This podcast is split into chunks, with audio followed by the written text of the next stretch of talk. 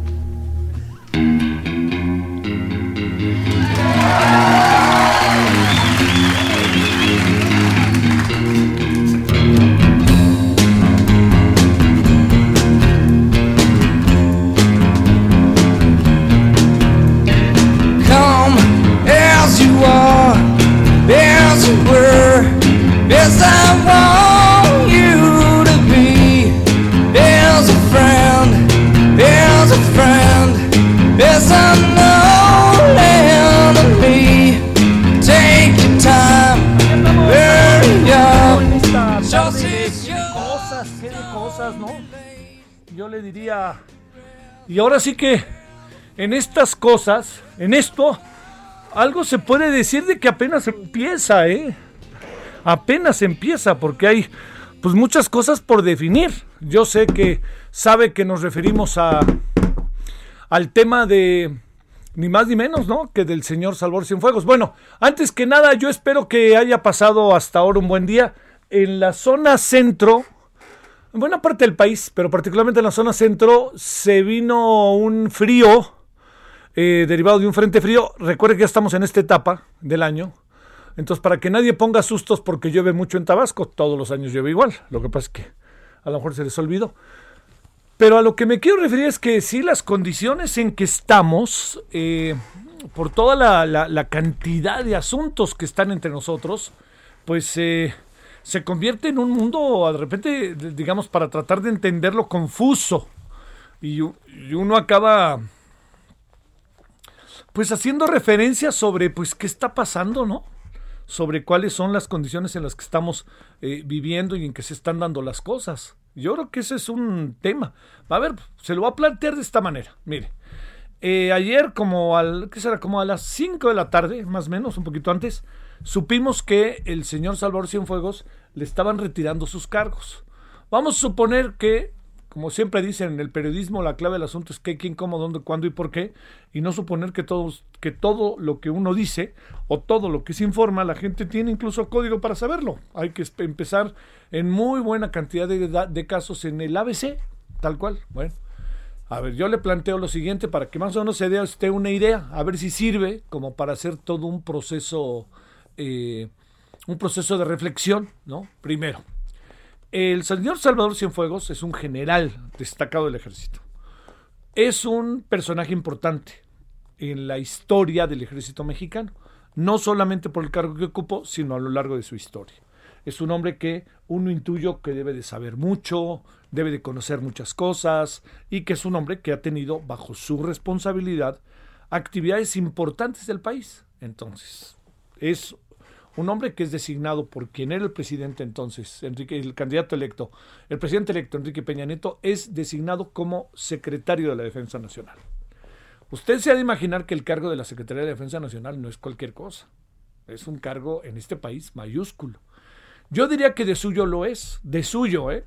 Pero a partir de que el ejército empezó a salir a la calle, a partir de que el ejército empezó a cumplir funciones más allá de las cuales está establecido, el ejército empezó a jugar un papel de mucha exposición. Al, ejército lo expusimos, particularmente Felipe Calderón. Esa fue su decisión. Había habido algunos remanentes de problemas y entonces mandaban al ejército, problemas de seguridad, mandaban al ejército, etcétera. Pero en este caso sí le debo decir que, como se lo cuento, lo que pasó con el ejército mexicano hoy, así de fácil, es que está expuesto. Entonces el ejército mexicano tenía que pasar, incluso si usted me lo permite, por un proceso de reaprendizaje.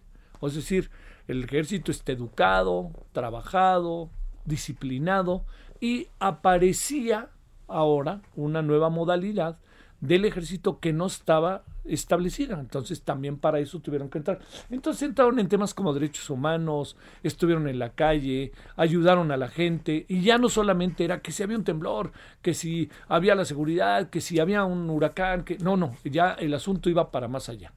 El garante de la seguridad como nunca antes. Bueno, entonces con ese mecanismo se nombran secretarios de la defensa desde los 50 que sean militares, no civiles, ¿no? Y entonces se quedó en un acuerdo en donde los militares se encargaban del ejército. Así de fácil, no, no estaban los civiles. Y el comandante en jefe de las Fuerzas Armadas era el presidente en turno. Es lo que tiene hoy el presidente López Obrador. Él es el comandante en jefe de las Fuerzas Armadas. En los últimos años, lo que pasó, le reitero, es que el ejército tuvo una labor preponderante socialmente. Estuvo y está en todas partes. Eh, esto pasó con Calderón. No fue menos con Felipe, con Enrique Peña Nieto, por favor, no fue menos, no anden diciendo eso porque no es cierto. Peña Nieto los metió hasta donde pudo, pero quien sí los metió hasta más allá de donde pudo y más allá de lo que viene, porque todavía no terminamos, es el presidente López Obrador. Entonces el presidente López Obrador decide sacar de, eh, de lleno al ejército. ¿Por qué razón? Yo creo que fundamentalmente porque, porque no confía de no ser en las Fuerzas Armadas. Todos, organizaciones sociales, todo lo que tiene que ver incluso con quienes construyen, constructores, es desconfiado, no confía. Confía en el ejército y el ejército nada más. Entonces, el ejército mexicano hoy adquiere una relevancia mayor al momento que adquiere una relevancia mayor, adquiere un mayor poder. Está en las calles, pero está en las obras. Está construyendo tren Maya, está construyendo aeropuertos, está construyendo refinerías, está administrando, administrando diferentes dependencias. Y así lo tiene el presidente. Y a la hora de pagar el aguinaldo dice, los que quieran bajarse el, el aguinaldo, bájenselo 20%. Pero eso sí, al ejército le damos su 40, ¿eh? Le vamos a dar a todo su 40. Entonces, hay una relación verdaderamente estrecha, establecida de manera muy puntual entre el ejército y la presidencia, pero también porque ya el ejército está afuera, está en la calle. ¿Esto qué significa? Que el ejército es un poder que de suyo lo es mayor. ¿Qué significa bajo esta perspectiva que un hombre llamado Salvador Cienfuegos, secretario de la Defensa Nacional, sea detenido en un aeropuerto de Los Ángeles acusado de tener nexos con un cártel de la droga y ese cártel de la droga fuera un cártel auténticamente, se lo digo, de medio pelo. La verdad. O sea, si usted ha dicho el Chapo, ¿no? ¿O qué ponemos, no? El Mayo. el Mayo me parece que es un poder. Bueno, ¿quién quiere? El, el, el este, el, el Mencho el del Cártel Jalisco. ¿Quién quiere? O en su momento, ¿no? Carrillo. bueno, pero aquí, un cuate que ya ni me acuerdo su apellido. Así de fácil. Bueno, entonces lo detienen. Lo detienen llegando a Los Ángeles. El general se hablaba de que había, se estaba investigando a alguien de altos niveles del ejército. Y el general se fue con su familia a celebrar a Los Ángeles, seguramente sus nietos a Disneylandia, a pasar año a pasar el día de su cumpleaños. Entonces, cuando va bajándose el avión, le dicen, ¡pum! Le avientan, ya ve cómo avientan las órdenes de aprehensión como en película, o la orden de, está usted detenido, lo detienen, y se lo llevan y ahí está el asunto. Y entonces empieza a armarse el caso. Mientras el gobierno mexicano no sabía nada. Nada. Luego dijeron que sabían, no marchen, no sabían. Punto. Bueno. Entonces, la primera reacción del gobierno, fíjese cuál es. Bueno, ni siquiera se puso en cuestionamiento que la DEA estuviera metida hasta el cogote. Más bien dijeron, no, miren, ahí está, ya ven, hasta narcoestado, miren lo que pasa aquí, hay que limpiar al ejército. Eso lo dijo el presidente, lo del narcoestado no, pero lo que dijo, hay que limpiar al ejército, ya ven aquí la corrupción, por eso llegamos, por eso estamos aquí. Y pum, eso fue lo que se dijo, ¿eh? Y no solamente lo dijo, recuerden lo que dijo todo la moreniza, eso fue lo que dijeron. Bueno, pasa el tiempo. Y como a los tres, cuatro días viene la reacción, imagínense, ¿no? Así como como película de, de, este, de esas de emoción en cámara lenta, ¿no? Es que estamos indignados. Es que nos dijeron que la DEA se metió. Se metió, vive aquí, chingado. Perdón, chirriones. Bueno, todo eso que dicen. Entonces, ya que estamos en todo eso metidos en un nivel verdaderamente inquietante, empieza el enojo. Y empieza el enojo por varias razones. Todo esto es un terreno en donde estamos metidos en la confusión, en la especulación y en las hipótesis, así juntitas todas. Bueno, y entonces resulta que se molestan y entonces dicen, ¿cómo es que está metido la DEA? Y entonces el presidente dice, oigan, ¿cómo es posible que esté la DEA metida acá en México? Señor, pues usted lo sabía, usted era jefe de gobierno, no me diga que no sabía que estaba la DEA metida en la capital de la República Mexicana, por Dios. No estamos hablando de un pequeño municipio, estamos hablando de la capital de un país, de un país como México. Bueno, con todo eso de por medio, dicho lo cual, empieza a haber una toma de conciencia de varias cosas que puede ser toma de conciencia y pueden ser diferentes lecturas, como usted lo quiera ver. Una de ellas es, ¿qué pasó? ¿A quién nos vinieron a detener? Oiga, no, no, no, es que aquí usted dice que lo detuvieron y entonces ¿para qué servía? Ya ven, se los dijimos, el pasado nos condena, vean Peña Nieto, Videgaray, Lozoya y tu mamá también. Y ya después de eso dicen, oigan, espérenme, detuvieron un general del ejército de alto nivel y un general del ejército que se encargó de la seguridad nacional del país durante seis años y lo tenemos aquí metido y además lo metió, la DEA y sin informarnos. Entonces poco a poco fueron tomando conciencia y dijeron, bueno, viéndolo bien eso de estarle pegando con todo al pasado en un asunto como este, más vale mejor bajarle el tono y buscar qué hacer. Y entonces le buscaron y le buscaron qué hacer. Lo que más sorprende es que Estados Unidos retire los cargos. Déjeme decirle por qué me sorprende que retire los cargos. Porque retira los cargos y el gobierno de los Estados Unidos, la fiscalía, dice, nosotros confiamos en México. En México sabemos que van a llevar a, cabo un juicio o, van a llevar efecto todo un proceso judicial para poder resolver el asunto.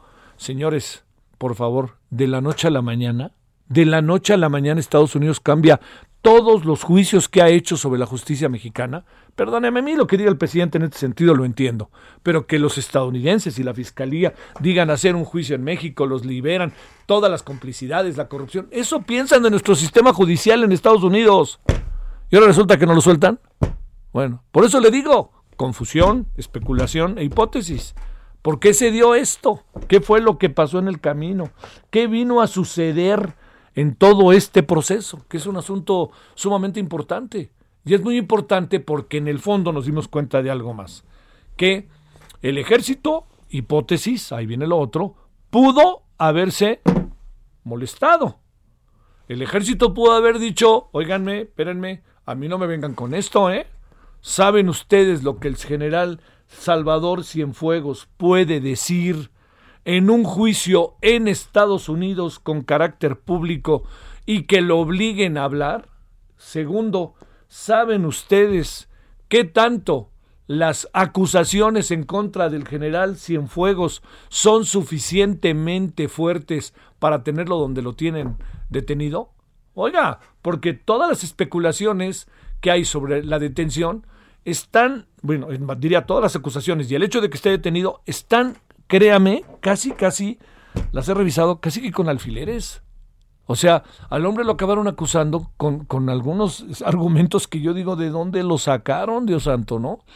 Y entonces todo este remolino de cosas que no tiene a veces ni pies ni cabeza, tiene un desenlace inicial. Y el desenlace inicial es que ese hombre, un hombre fuerte, perteneciente a las Fuerzas Armadas, que fue secretario de la Defensa Nacional, que se encargó de la seguridad nacional durante seis años en el país, y que es el general, y que es detenido como es detenido, y ya con acusaciones que no son suficientemente fuertes, de repente un día dice Estados Unidos, retiro los cargos. Cuando Estados Unidos no retira cargos, en estos casos, cuando tienen que ver con el tránsito de drogas a su país, por ningún motivo. El resto, pues, le echamos a andar. Si quiere, le echamos a andar. Este, algunos han hablado de un favorcito, al presidente López Obrador por toda la porque aquí está otra cosa que no se puede soslayar. ¿Usted cree, le pregunto, que no haya habido presiones de parte del ejército en este asunto? Es muy difícil que no las haya. Hay todo tipo de especulaciones, pero de entrada, los soldados, el ejército, los grandes generales, los de cuatro o cinco estrellas han de haber dicho, oigan, a ver, espérenme, ¿qué está pasando aquí? ¿Cómo se llevaron este hombre? ¿Por qué se llevaron este hombre? Cuéntenme. Bueno, en eso que le estoy contando, yo creo que está el cúmulo, el cúmulo de especulaciones, confusiones, hipótesis, informaciones. ¿Qué más va a pasar? Pues bueno, yo por lo pronto le digo que todo indica que el señor este, Salvador Cienfuegos estará llegando hoy o mañana a México, regresa como hombre libre. Fíjese nada más, después de todo lo que se dijo de él, aquí en México, ¿eh? Todo lo que dijeron, ya ven, la corrupción, bla, bla, bla. Y ahora regresa como hombre libre. Porque además no le han fincado todavía acusaciones en México porque no le encontraron ninguna responsabilidad y ahora para echar a andar las, las 700 cuartillas que mandó Estados Unidos a México sobre el caso, lo que tiene que hacer ahora la Fiscalía es armar el caso y en lo que arme el caso, libre como gaviota. No estoy diciendo nada en contra del general, estoy diciendo qué, qué, qué falta de aseo ante un asunto tan importante con un personaje tan importante. Yo Creo que desde el primer momento en que el señor Salvador Cienfuegos fue detenido, la reacción del gobierno mexicano debió haber sido otra. Inmediatamente poner un alto y decir de qué se trata, echarse para adelante, todo es lo que yo hubiera hecho. Y lo hubiera hecho por muchos motivos. Uno de los más importantes es lo que significa el general y también atender a detalle las acusaciones que había contra él y tratar de entender si este nivel de acusaciones, cómo podríamos en México comprobarlas en lo inmediato.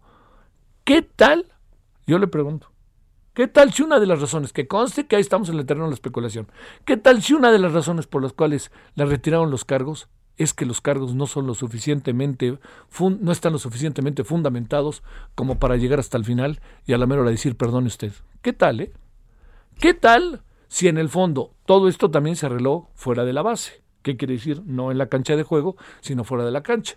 Y entonces, ¿qué tal si tiene que ver con que dijeron, bueno, vamos a hacerlo ahorita porque luego Viene Biden y está a saber qué pasa, pero sobre todo porque López Obrador, pues como sea de alguna otra manera, se ha mantenido firme con el proceso electoral y en función de la persona del señor Donald Trump. No así, en términos de este, conveniencias mutuas, ¿eh? No crea que de otra cosa. ¿Qué tal? ¿Qué tal? ¿Qué tal? Si quiere, sumamos, sumamos, sumamos, sumamos, sumamos. Y vemos hasta dónde llegamos. Pero lo único que sí le digo para cerrar, más que para cerrar, lo único que le digo es que no creo que en este momento haya muchos elementos como para tener un, una opinión acabada. No, no lo veo todavía. Yo todo lo que he pretendido hacer en este inicio de la emisión aquí en Heraldo Radio 98.5, lo que he pretendido hacer a lo largo de, lo que llevamos de tiempo es contarle el, el, sinfín de circunstancias que están rodeando a un caso tan verdaderamente delicado y este y yo le digo un retiro de cargos sobre temas de droga, sobre temas de cárteles, sobre el ejército, con quien no lleva muy buena relación ciertos sectores de la DEA, con, con México, con todo eso, que de repente dijeron retire cargos y que se encargue México del juicio. No sé, ¿eh? O sea, yo entiendo que el presidente dijo, ¿y por qué no lo vamos a enjuiciar nosotros? Lo entiendo, presidente, lo entiendo muy bien, presidente, pero usted sabe bien por qué. Y si lo dice, entiendo que es porque estamos tratando de defender la idea de nuevos tiempos. Pero esos nuevos tiempos a los que usted hace, hace referencia sistemáticamente, presidente, sí le digo que en muchos casos, pues todavía estamos lejos. ¿Qué más quisiéramos, no? Pero estamos todavía lejos de poder estar en un proceso distinto del que estamos, ¿no? ¿Qué más quisiéramos? Pero estamos lejos de un proceso distinto del que estamos y del que quisiéramos estar. Bueno, en eso andamos, en eso andamos y este y haciendo un punto y seguido, eh, este, en este día que es 18 de noviembre, le quiero decir que, que bueno, que eh, lamentablemente falleció la hermana del presidente. Este, entonces, pues desde aquí, presidente, en verdad, eh, además creo que era la única mujer de la familia, entonces eso también da, ¿no? Igual si hubiera sido el único hombre, lo que me refiero es que cuando es así, pues entra todo el mundo en un terreno, pues mucho más reflexivo, ¿no? De todo lo que pasó y bueno, pues es un hermano, y es una hermana en este caso.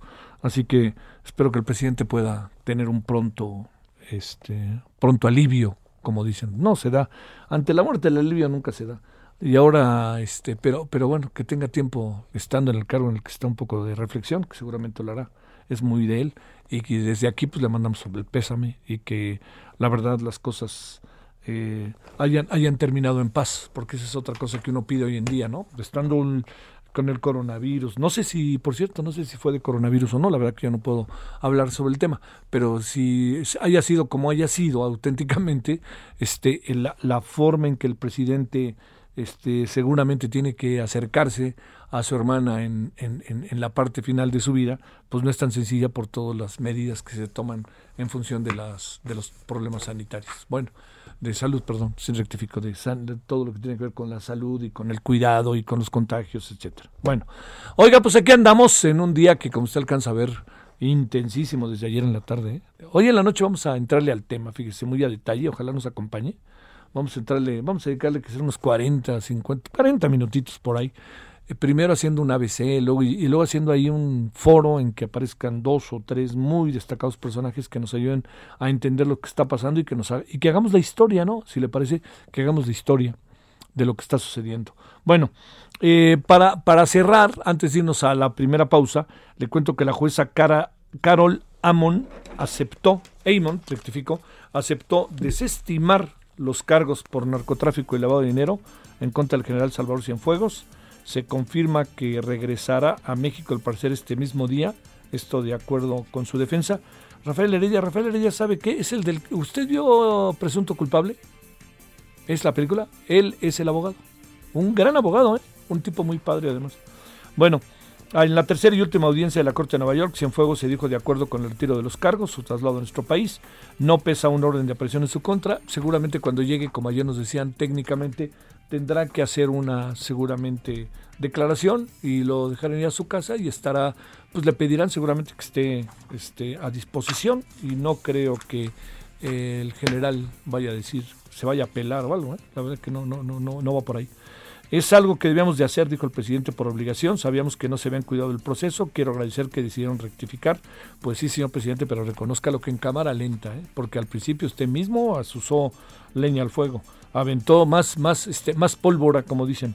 El secretario de Relaciones Exteriores, si hay delitos cometidos, en este caso, si hay delitos cometidos quienes resulten responsables, serán quienes este, lo pagarán. Y bueno, un asunto, ya le conté que falleció lamentablemente la esposa Candelaria Beatriz, hermana del presidente López Obrador, acortó su conferencia matutina, más tarde su evento sobre nueva reforma laboral. Candelaria vivía en Chiapas, seguramente se fue hasta allá, o, si no fue, pues está hablando con la familia, presumo. presumo. Bueno, y ahora sí le cuento otra cosa, que Pfizer elevó 95% la efectividad de su vacuna, según los resultados finales completos de un ensayo clínico a gran escala. Ahora pedirán Estados Unidos aprobación para su uso. Bueno, aquí andamos agradeciéndole a su servidor Javier Solórzano y todo el equipo. Pausa. El referente informativo regresa luego de una pausa. Estamos de regreso con el referente informativo. Aquí andamos de vuelta a las 16.31 en la hora del centro en esta emisión de día 18 de noviembre. Eh, le decía yo que, particularmente hoy para los, eh, ¿cómo se llama? Para los que vivimos en la Ciudad de México, perdónenos amigas, amigos de la República Mexicana, pues este hace frío y que se han de imaginar que nosotros que más o menos tenemos una temperatura que tiende a ser templada, pues cuando se nos viene el frío, este, la armamos de cuento. es la pura verdad. Bastante mamilas nos vemos. Pero este, tápese. Si vive en la Ciudad de México y me está escuchando, se lo pido atentamente, tápese porque sí se va a poner frío. Y todo indica que va a ser más frío en la noche para que usted esté eh, esté preparado. Bueno, vámonos entonces a las 16.32 en hora del centro. Tratemos de entender qué pasó. A ver, a ver si hay manera de entenderlo. Y para eso creo que alguien que nos puede ayudar es José Reveles, periodista especialista en temas de seguridad. Querido José, ¿cómo has estado? Buenas tardes. ¿Cómo estás, Javier? Muy buenas tardes a tus órdenes. Oye, este, a ver, a ver, ahora sí que te diría, ayer a estas horas estaba dando esta información. ¿Qué iba pasando por tu cabeza en la medida que, en que se iban dando los acontecimientos, José? Bueno, este, obviamente lo que te percatas es que hubo una negociación política de alto nivel, más que jurídica, más que legal. Esta negociación política la habría hecho el gobierno de México. O sea, no fueron ellos los que invitaron a México, sino México fue y dijo, a ver, yo quiero saber cómo puedo llegar a alguna conclusión respecto de este caso. Y mm, lo que se consiguió es una suspensión del juicio, mas no es el final del proceso. Sí. O sea, ellos podrían reanudarlo si quisieran, algún momento dado, tal vez el gobierno siguiente, sí. de Joe Biden, ¿no? No ahora, porque esta es una decisión de Trump y de su fiscal. Entonces, eh, eso es eh, para empezar. Eh, el segundo punto es cómo llega a México llega deportado, custodiado por autoridades del alguacil de Estados Unidos. O sea, no lo mandan en un avión o no lo entregan en la frontera. Eh, y lo más seguro es que se va a ir a su casa con su familia mientras cualquier cosa pueda ocurrir. No va a ir como lo soy a un hotel, ¿no? En caso de tener una averiguación en México, porque se dice que se inició una averiguación después de su detención en Los Ángeles, o sea, una averiguación que una carpeta que tiene menos de un mes, pues no es concluyente y menos inculpatoria. Por tanto, no vamos a ver al general Cienfuegos detrás de las rejas. Por lo menos no ahora, no en los próximos meses, ¿no? Claro. Eh, y me parece que mm, lo peor que le puede pasar al, al general Cienfuegos es que en efecto se haya iniciado una averiguación y que se llegue a utilizar toda la el, acopio de, de, pruebas que le envió ya eh, vía por valija diplomática el gobierno de Estados Unidos a México. Ya lo tiene México. Y van a ver o a desestimar si eso tiene alguna validez porque hay que considerar que se trata de intercepciones telefónicas. Si no tienen autorización del juez no vale. Eh, si es la voz o no es la voz del general si era su teléfono interceptado o era el de un tercero y, por ahí se atraviesa su voz. En fin, son muchos detalles a, considerar y lo que lo que en esencia estamos hablando es de que con los argumentos de buena relación diplomática, de cooperación, de respeto, de cumplimiento de los tratados bilaterales y multilaterales entre México y Estados Unidos, pues por respeto a México le están mandando a, a Cienfuegos a, a su país.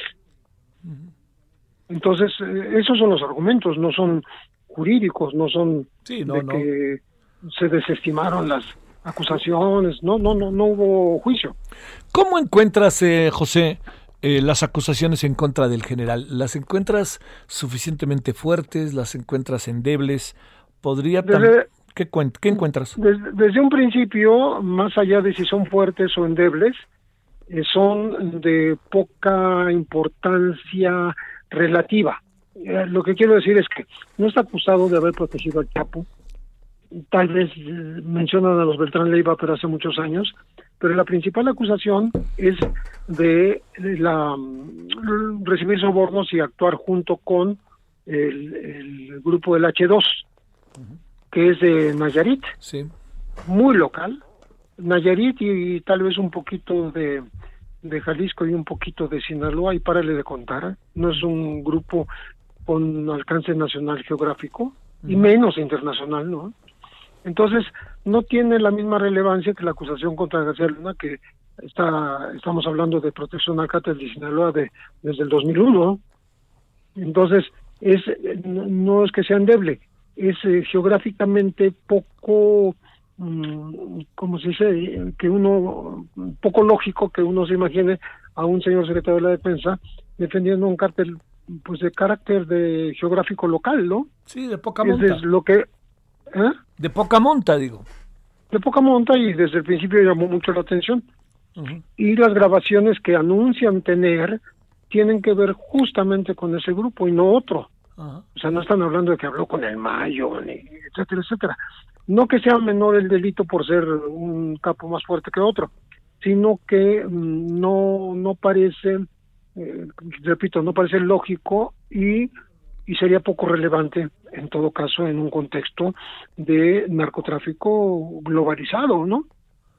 A ver, Entonces déjame- eh, suena más a un a un intento de la DEA por ponerse una medalla y sabemos que en Estados Unidos eh, lo ha hecho la DEA en varias ocasiones eh, dar golpes espectaculares para mm, con ello impactar a la opinión pública y a quienes deciden los presupuestos para conseguir eh, más este más soporte económico claro. financiero ¿Por qué supones, eh, José, que el gobierno mexicano como que tardó, como que reaccionó en cámara lenta, incluso, e incluso en un primer momento lanzó opiniones en, en contra del propio general y argumentando elementos del pasado? ¿Qué supones que pasó y qué supones que pudo haberlo hecho cambiar de opinión?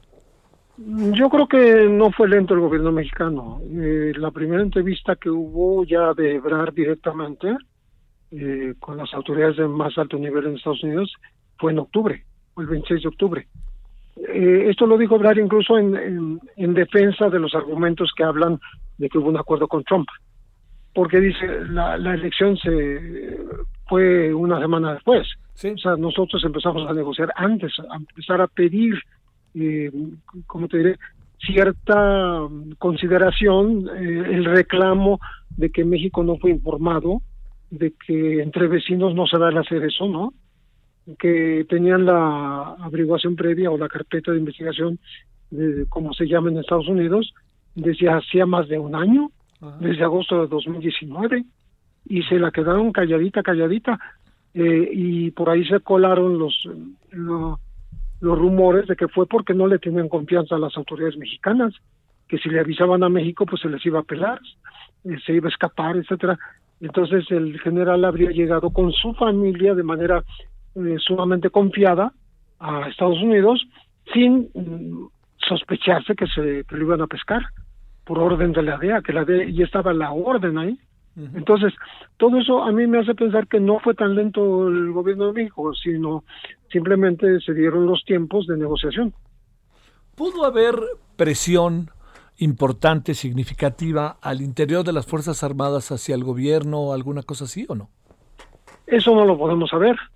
pero sí es probable que haya habido opiniones que, que alimentaron un poco la afirmación del propio presidente de la República, que es, es su convicción, pero tal vez se, se nutrió todavía más con esta con estas eh, eventuales conversaciones u opiniones de la cúpula militar de que no es lo mismo un personaje sea aunque haya sido un secretario de la defensa en tiempos de Peña Nieto que la institución. La institución está ahí. Y, y entonces el argumento es que no vamos a, a, a que siquiera se dé la apariencia de que la institución militar mexicana está en, la- en el banquillo de los acusados. Sí, claro. Lo que pudo haber pasado a lo mejor cuando empezara a desarrollarse el juicio de toda la información, ¿no? Pregunto que pudiera estarse presentando en pleno juicio de asuntos pues muy privados del país haciéndose públicos, quizá, ¿no?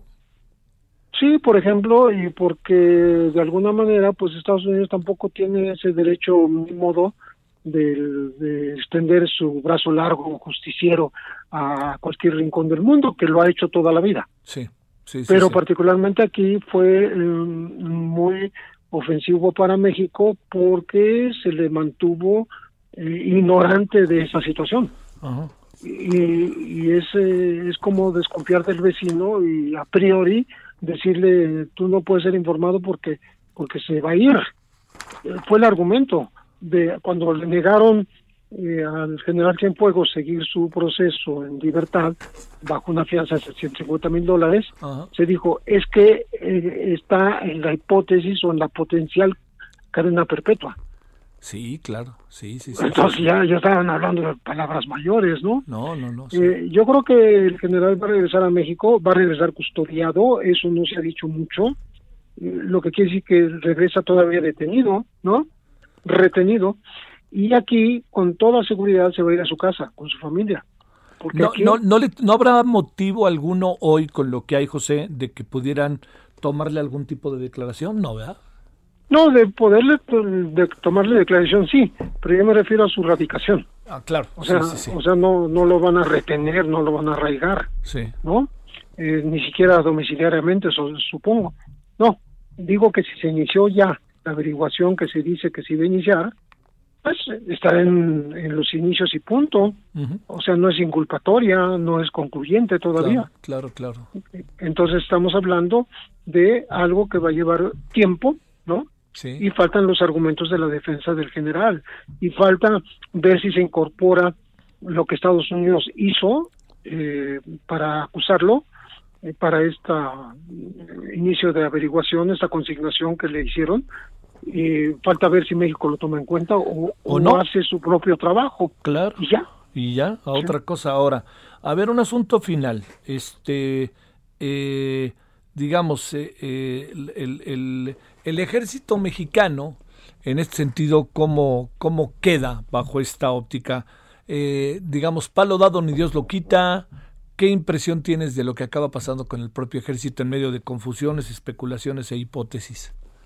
No yo creo que el ejército está contento en términos generales como institución porque de alguna manera se le está quitando de encima un peso mm, terrible, ¿no? Sí, que te repito, desde el punto de vista mediático, ser juzgado públicamente en Estados Unidos en la misma corte que juzgó al Chapo, y es la que va a, a juzgar a García Luna y la que eh, procesó al fiscal Nayarita Edgar Beitia y lo condenó a 20 años. Sí. Entonces, eso es un alivio. Por otro lado, el otro extremo es que ya hay gente diciendo que aquí el poder militar está por encima del poder civil. Bueno, eso no es, no es fácil afirmarlo. Sí, no, no. Al contrario, el, el poder civil lo que está haciendo es eh, preservar que ese poder militar mm, sea respetado y, y continúe siendo respetable, tanto en México como en el extranjero. Sí, sí, sí. Eh, entonces yo creo que, que hay una, una como eh, un resultado um, positivo para el gobierno de México, porque no es fácil conseguir una negociación de este tamaño. O sea, no hay precedente. No había precedente de que capturara a un secretario de, de la Defensa Nacional en el extranjero, ni en México. Y no hay precedente de que lo devuelvan. O sea, que digan, oye, pues de momento ahí lo dejamos y vamos a ver qué pasa en el futuro. Porque, repito, el juicio no ha terminado. le, O sea, inte- le, interes- le Lo interesa pueden procesar en ausencia, Ajá. si quisieran. le, No creo que lo vayan a hacer, no lo sé. le interesará a la al, al futuro gobierno de Joe Biden este caso o, o ya lo dejará Esa es, esa es exactamente la gran pregunta, ¿no? Sí. Eh, parecería como entonces darle la razón a que se negoció con Trump y que eso molestó a Biden. No, Sí. no creo que lleguen a eso, no creo que les interese tanto. Sí, yo también pienso. No es un asunto tan relevante para Estados Unidos, sino para sus agencias, repito, para la DEA, pero no ni para el Departamento de Justicia ni para el, Departamento de Estado ni para la Presidencia de Estados Unidos. Yo así lo veo.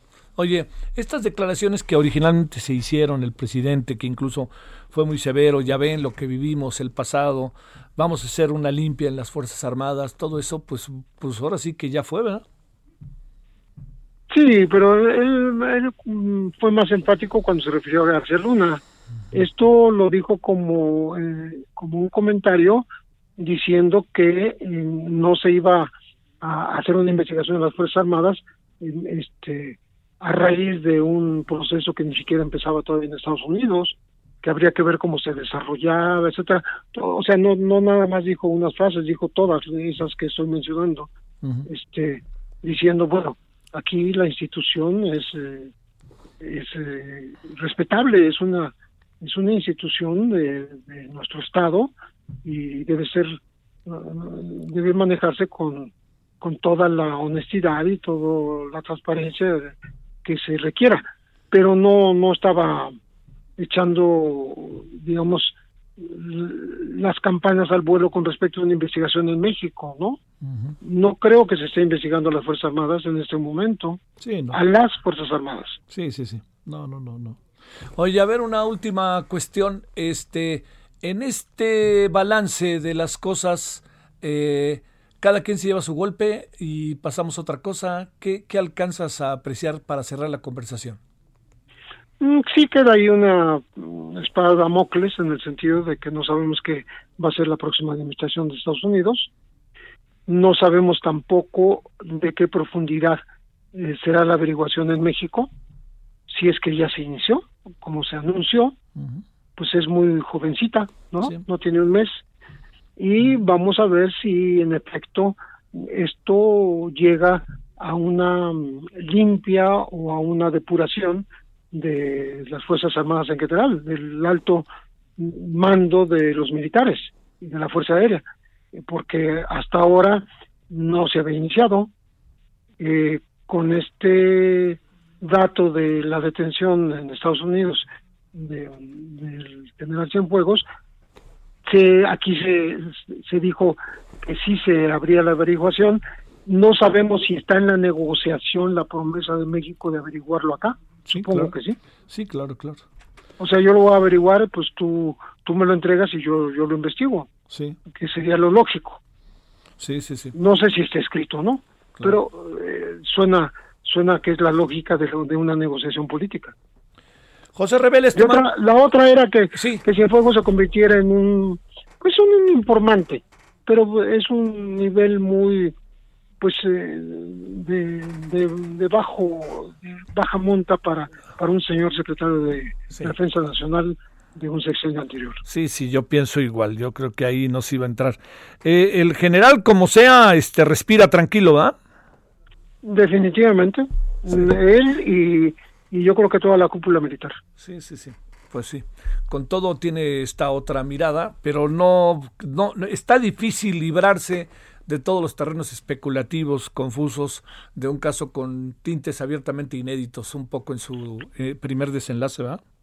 Sí, sobre todo porque, repito, es una negociación política y se, eh, digamos, entre comillas, se sacrifica el, el posible proceso inmediato del general en Estados Sí. Unidos por cuestiones de mucho más valor, como es la relación entre los dos socios principales. Ujú. México principal socio de Estados Unidos, Estados Unidos principal socio de México. Eh, o sea, hay valores más altos que un simple juicio a un militar, por muy alto que sea. Sí, sí, sí, sí. Pues te mando un saludo, José Reveles, y agradecido que estuviste con nosotros.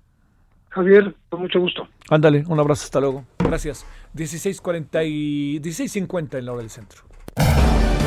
Solórzano, el referente informativo. Pues ya hablamos de cómo ve las cosas un personaje como José Reveles. ¿Qué fue lo que se dijo en la mañana, en la mañanera? Eh, pues bueno, escuchemos a Paris Salazar que anduvo por ahí. Adelante, Paris, ¿qué se dijo de este tema en la mañana?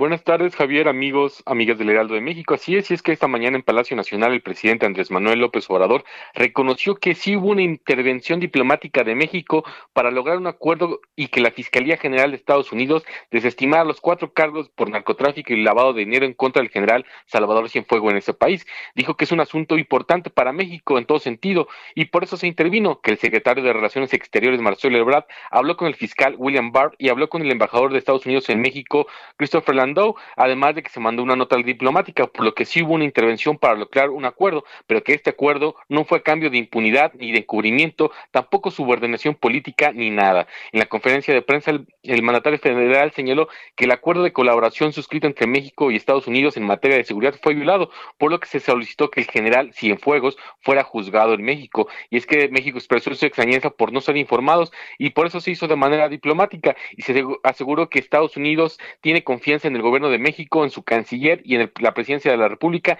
y también la Fiscalía de México, por lo que se aceptó esta petición sin nada a cambio. Aseguró que México eh, tiene, tenía la obligación de hacer esto porque eh, no sé si había cuidado el debido proceso en contra del secretario eh, Cienfuegos y que se haría no solamente en el caso del general Cienfuegos por su grado, sino por cualquier mexicano y cualquier ser humano eh, que se, ha sometido a la injusticia. Y también agradeció al gobierno de Estados Unidos que supo escuchar el planteamiento y rectificar. Y bueno, aseguró que el regreso de Salvador Cienfuegos no significa impunidad, significa el inicio de una investigación y que sea la fiscalía la que determine si queda en libertad, si estará sujeto a proceso o en qué calidad regresa el, el general Salvador Cienfuegos. Javier. Bueno, oye, a ver, este, nada más para, para, antes de irnos a la pausa, eh, este, ¿qué hubiera pasado si nosotros tenemos al director de la DEA? Buena pregunta, ¿eh? Buena pregunta, supongo que se han de haber dicho muchas cosas sobre eso, ¿no?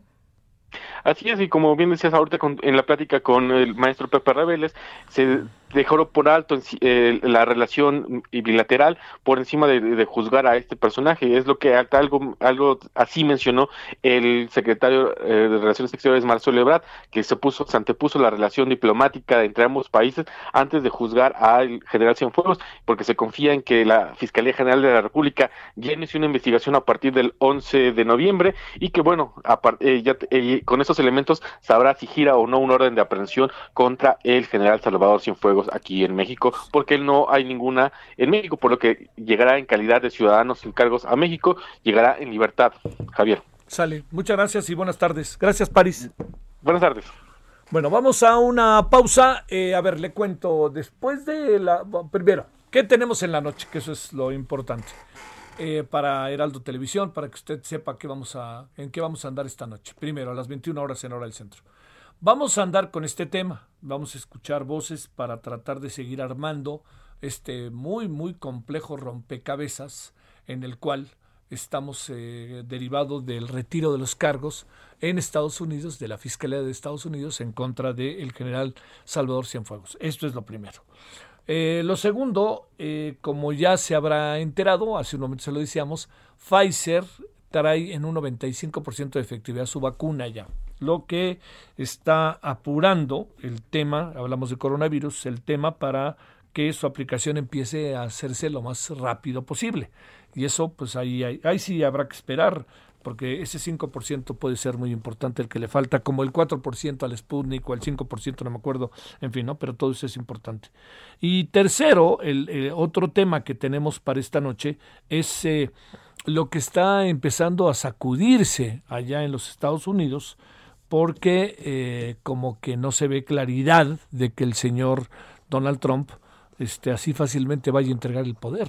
Y entonces pues, el señor Biden dice, oigan, por favor, les pedimos atentamente que ya, por favor, ya empiecen a, a pasarle la pelota porque necesitamos nosotros empezar a actuar y empezar a, tener participación, sobre todo con el tema de la, que esto es mucho, muy importante, con el tema del coronavirus. Bueno, parte de lo que tenemos esta noche y también parte, a ver, vamos a cambiar un poco el tema después de la pausa. ¿Cómo debe de ser la vida de los deportistas profesionales? Bueno, hablemos de ello. El referente informativo regresa luego de una pausa.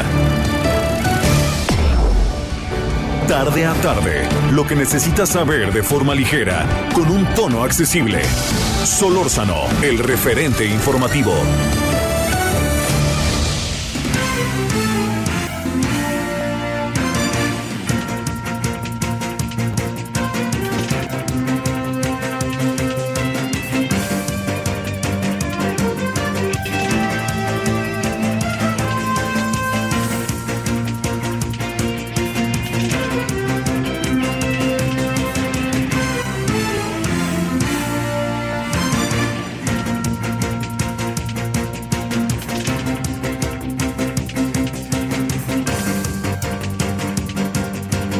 A las 17 horas en la hora del centro.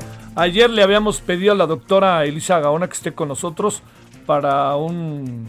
Para, bueno, perdón, para, para, para, temas desde hace tiempo, más que ayer la habíamos estado buscando para todo este tema que tiene que ver con la, la, las cuestiones médicas, ¿no? De salud y la influenza y todo esto. Y bueno, pues eh, ya por fin podemos hablar con ella y yo le quiero agradecer, agradecer que esté con usted y con nosotros. Doctora Elisa Gaona, ¿cómo estás, doctora? Buenas tardes. Javier, feliz de estar contigo y con tu audi audiencia. Me hiciste sentir muy cotizada, oye, muchas gracias. ¿Me hiciste sentir qué, perdón? Muy cotizada. Bueno, y ahora sí, como, como diría Kelly, ¿por qué no? ¿Por qué no? No, muchas gracias. Bueno, muchas gracias, Javier. Oye, gracias primero, ¿no? Quiero reiterar, y es pediatra integrante de la plataforma Cursos en Salud MX. A ver, doctora, yo creo que nunca como ahora, Elisa, habíamos pasado por estos procesos en donde nos importaba la salud y qué hacer con ella. Siempre nos ha importado, ¿no? Nos damos cuenta cuando algo pasa, luego, luego brincamos. Pero ahora que tenemos coronavirus e influenza, a ver, lo pregunto en un afán fundamentalmente informativo para el público claro. que amablemente nos escucha, este, y sobre todo pensando en los niños, porque particularmente, fíjate, hoy casualmente se metió un frente frío bastante fuerte, por lo menos en la zona centro del país. Uh -huh, uh -huh, totalmente. Sí, totalmente. Y justamente lo que tú dices es cierto, ¿no? Eh, nunca antes como ahora nos había preocupado tanto la salud y nunca antes habíamos preguntado tanto por la vacuna de influenza que ahora pareciera que nos la dan a cuentagotas. Entonces, es, es una realidad. Es importante protegernos. Todos anhelamos la vacuna del coronavirus cuando realmente la que tenemos al lado es la de influenza. Entonces, es muy importante vacunarse y aquí me gustaría nada más dar algunas recomendaciones súper breves para que no nos perdamos de vista y no tengamos duda de irnos a vacunar. ¿Qué te parece? ¿Mande usted? Adelante, adelante, adelante. Ah, gracias. Sí, pues mira, la primera es la vacuna no produce enfermedad, porque eso sigue siendo una de las grandes preguntas que nos hacemos y que nos hacen a nosotros como médicos cuando se quieren ir a vacunar. Oye, es que, ¿qué crees? Que a mi cuñado le pusieron la vacuna de influenza y le dio la peor gripa de la vida. Esto es por una coincidencia. ¿Qué quiero decir? Que a lo mejor cuando ya te iban a poner la vacuna, cuando te la pusieron, estabas incubando algún otro bicho y por eso es que te dio gripa. Pero la vacuna como tal, Javier, no puede producir enfermedad, porque no está hecha con el virus vivo, está hecha con una proteína de ese virus, y esa proteína no puede montar una enfermedad completa. Entonces, ese es el primer mensaje para aquellos que todavía dudan acerca de la vacuna. Sí, claro. La otra es, se pueden y se deben de vacunar todos aquellos que estén caminando, gateando mayores de seis meses, es decir, mujeres embarazadas, mujeres que están dando pecho, porque luego si, les, si están dando pecho te dicen, no, no, no, no, mucho riesgo, y es todo lo contrario. Entonces, embarazadas, dando pecho, evidentemente mayores de 60 años, que son unos jovenazos, pero se tienen que seguir cuidando y más, y todo aquel, aquella persona que tenga algún factor de riesgo, como por ejemplo eh, enfermedades respiratorias pulmonares, asma, diabetes, hipertensión, son los que tenemos que dar prioridad. Pero aunque no entres en ningún rango, si eres mayor de seis meses, hay que vacunarse. Eso yo diría que son como que las dos recomendaciones más fuertes, Javier, para que no haya ninguna duda de la vacuna. A ver, déjame preguntarte, este, eh, ¿quién se debe vacunar? Que esto es importantísimo. Todos aquellos mayores de seis meses de edad. Todos. Ah, todos. A ver, esto quiere decir que, que digamos, este, tercera edad, este, También. Cuarta, segunda y primera. Sí. A ver, oye, ahí te va otra. Este, ¿qué, qué, qué, qué significa que te dé influenza? ¿Qué es lo que pasa con la influenza? ¿Qué es lo que nos sucede a nosotros con la influenza? ¿Qué, Claro, le, qué bueno que- qué le pasa a nuestro cuerpo? Claro, qué bueno que lo dices. Pues mira, el detalle con la influenza es que sucede algo muy similar al coronavirus, ahora que estamos tan familiarizados con el coronavirus. Sí. Puede ser que te vaya increíblemente bien y que nada más tengas una gripita leve y no pase de ahí. Sí. Pero puede ser que caigas en ese 20, 30% que se complica con influenza igual que coronavirus ¿Y tengas una enfermedad pulmonar gravísima, ¿no? Que te mande al hospital, que tengas que intubarte, ¿no? O sea, que te tengan que intubar, entonces sí se puede complicar.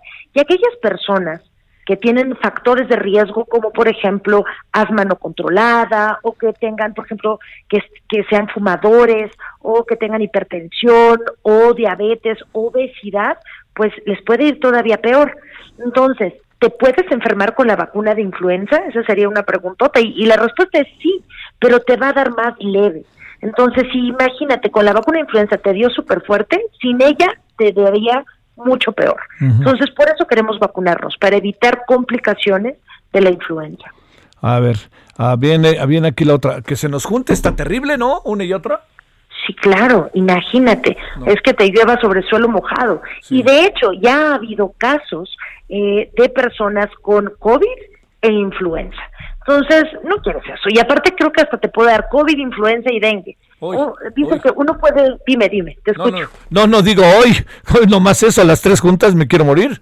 Imagínate, y bueno, y sí es probable que te vaya por ahí si te dieran las tres juntas. Entonces aquí la pregunta es, ¿por qué no nos vacunamos? Si ya tenemos una vacuna contra influenza que nos puede, que, con la que nos podemos cubrir de esa posibilidad de enfermarse, pues hay que, hay que contemplarla y hay que tomarla. ¿no? Entonces hay que vacunarse influenza para que, pues aunque se estés protegido por ese lado. A ver, ahora viene el otro. ¿Hay suficientes vacunas, querida doctora? Ay, esa es la pregunta del millón. No, Javier, no, no hay suficientes vacunas. Es la realidad. Mira, te, te cuento rápido. Hay dos vacunas eh, que son las que eh, normalmente ponemos en, en México, ¿no? Hablo de la República Mexicana. La que es trivalente y la que es cuatrivalente. Lo que significa es que la trivalente te cubre contra tres cepas eh, dos de la, de la tipo A y una B, y la cuatrivalente tiene una cobertura más amplia y te cubre contra las dos tipo A y dos tipo B. Generalmente la trivalente, que es muy buena, se pone en sector salud y la cuatrivalente se pone en sector privado. Desafortunadamente, ahora en este, pues sí, en esta pandemia que nos agarró, los esfuerzos al parecer se concentraron más en desarrollar eh, la vacuna para el coronavirus y, y, y ha habido más demanda que nunca de vacuna de influenza. Y esto, eh, no nada más en México, sino a nivel mundial. Y esto ha hecho que tristemente no tengamos tanta vacuna como podríamos tener en otros años, a veces hasta se nos quedaban las vacunas, ¿no? Que pues, porque eh, había que rogarle a la gente que se vacunara. Sí, claro. Hoy que las personas tienen mayor conciencia, como bien dijiste al inicio del programa, de su salud y están haciendo todo lo posible para evitar enfermarse, no tenemos tanta disponibilidad de la vacuna. Entonces, trivalente, que todavía puedes encontrar en sector salud, la están destinando en este momento sobre todo a personas de riesgo, es decir, mayores de 65 años, aquellos que tengan alguna enfermedad crónica y niños de 6 a eh, 5 años de edad. Esa, esa es la población que se está destinando. No por eso significa que los demás no nos debamos de vacunar. Sí. Ahora, la cuatrivalente, híjole, ay, pues ahí sí le estamos sufriendo un chorro. Porque, por ejemplo, destinaron del lote total que normalmente llegaba a México entre octubre y noviembre, el 30% llegó en noviembre, se espera que el 10% llegue en diciembre y el lote más grande, el 60%, llegue en enero. Pero esto significa que estamos dejando descubiertos justamente los meses en donde empieza el frío, que es ahorita. Sí, ¿no? claro, sí. Y estamos buscando la vacuna de verdad por debajo de las piedras. Y además, pues ves que hubo todo el tema de, ay, pues de que hubo pues malos usos con la vacuna, ¿no? Entonces, pues ese es todo un tema. Pero bueno, el mensaje que quiero comunicar es, hay que vacunarse, ya sea en sector salud trivalente, ya sea en sector privado cuatrivalente cuando la consigamos. Y, eh, y recuerden, la trivalente que se vende, que perdóname, que es gratuita en sector privado, no debemos de pagar por ella.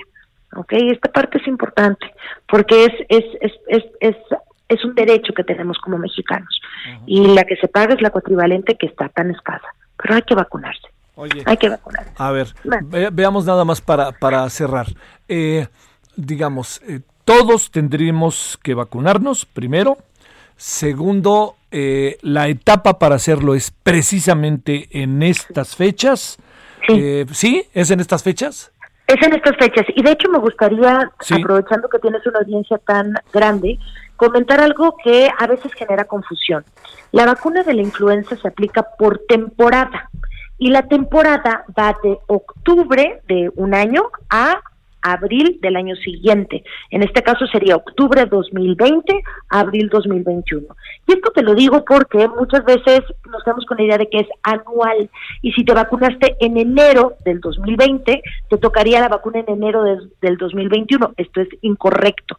Es por temporada. Entonces, si te pusiste la vacuna en enero del 2020, perfectamente bien. Y si la consigues, te puedes poner la siguiente vacuna de la siguiente temporada en octubre, por ejemplo, del 2000. Bueno, ya pasó octubre, ¿no? Pero en noviembre del 2020. No tienes que esperar un año completo. Es por temporada. A ver, ahora, ahora, una última, a ver, este, Venga. ¿hay alguna, cómo decirte, algún factor de riesgo, alguien que a pesar de, a pesar de los pesares, pues la importancia que tiene, tiene algún tipo de enfermedad y no lo debería de hacer? ¿Hay alguna contraindicación, para decirlo en términos médicos?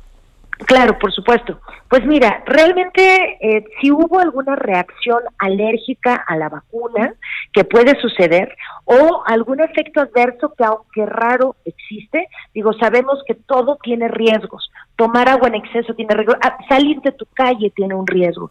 Y entonces uno de los de los efectos que puede llegar adversos a producir esta vacuna es un síndrome de Guillain-Barré que es eh, que es, es, una parálisis que puede llegar a, a suceder como consecuencia de la vacuna. Entonces, si hubo, es raro, pero si llega a pasar, no, no se recomienda que te la vuelvas a poner.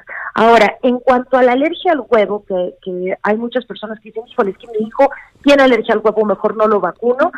La realidad es que la, el beneficio de vacunar a tu hijo o a los niños o a las personas con alergia al huevo es mucho mayor que la probabilidad de que pueda tener una reacción alérgica por esta vacuna. Entonces, si aún así tuvo una, una reacción alérgica muy importante al huevo, se recomienda que lo hagas siempre en un consultorio o en un hospital en donde si llegaras a tener una reacción por tu alergia al huevo, te puedan atender de manera pronta.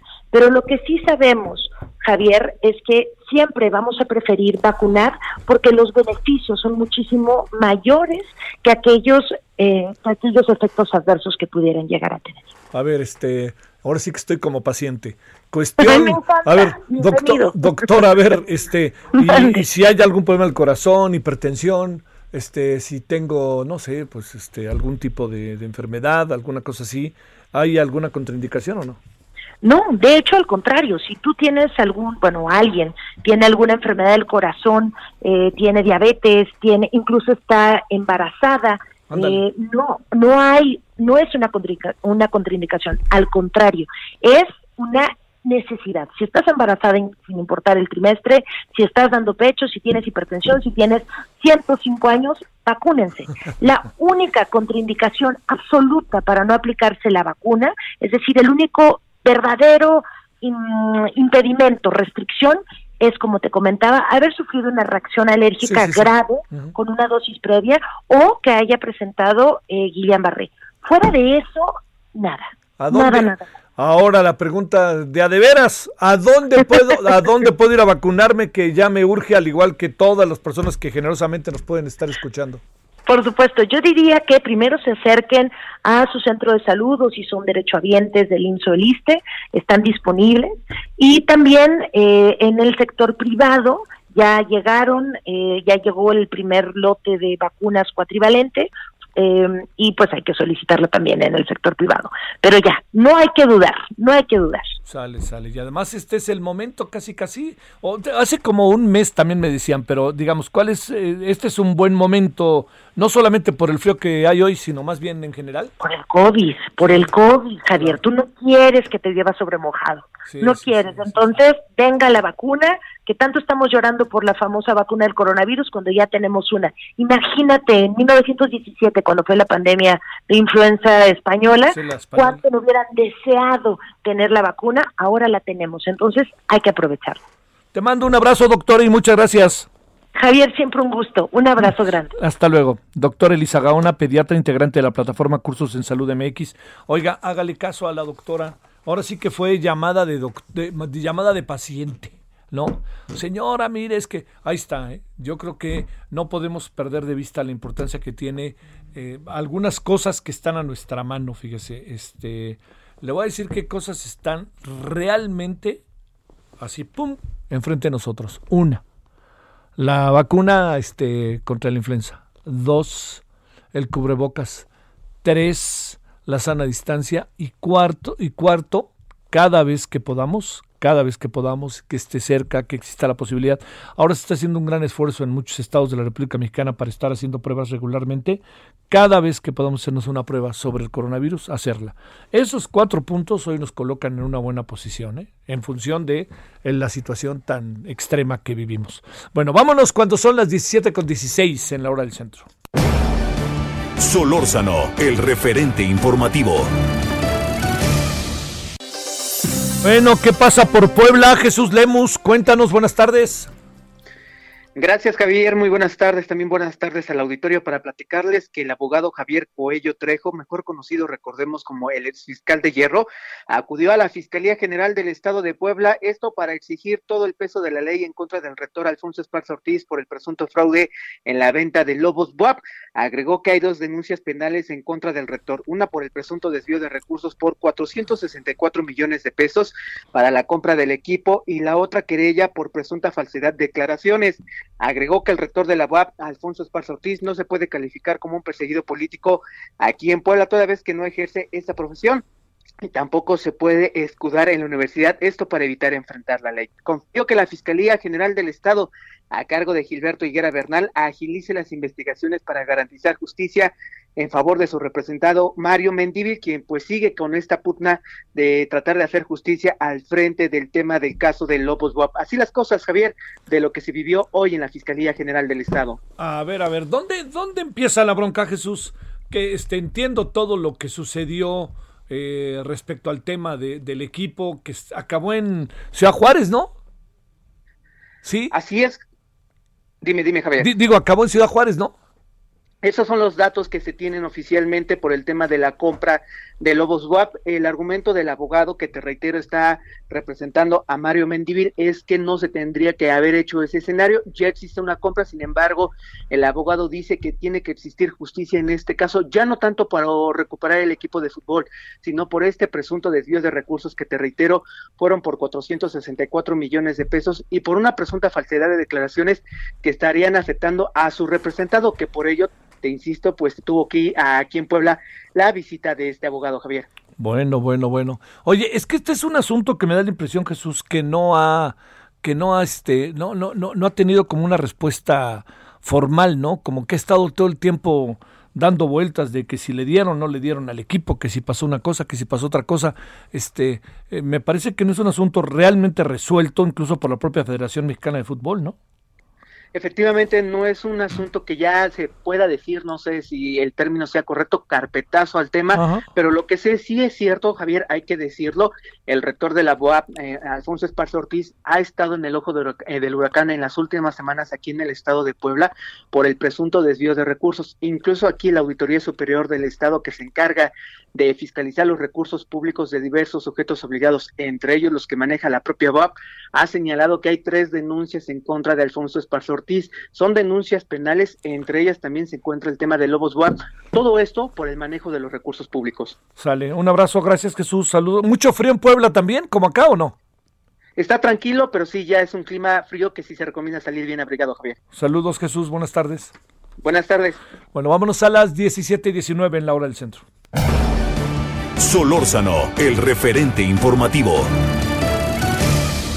Mañana que ha sido difícil para el presidente por este asunto muy triste que le apareció del fallecimiento de su hermana. Este hizo corta la conferencia de prensa. Después de ser corta la conferencia de prensa, inmediatamente se fue a una reunión con a las diferentes reuniones que tenía y de esas da cuenta el señor Francisco Nieto. Adelante, Francisco.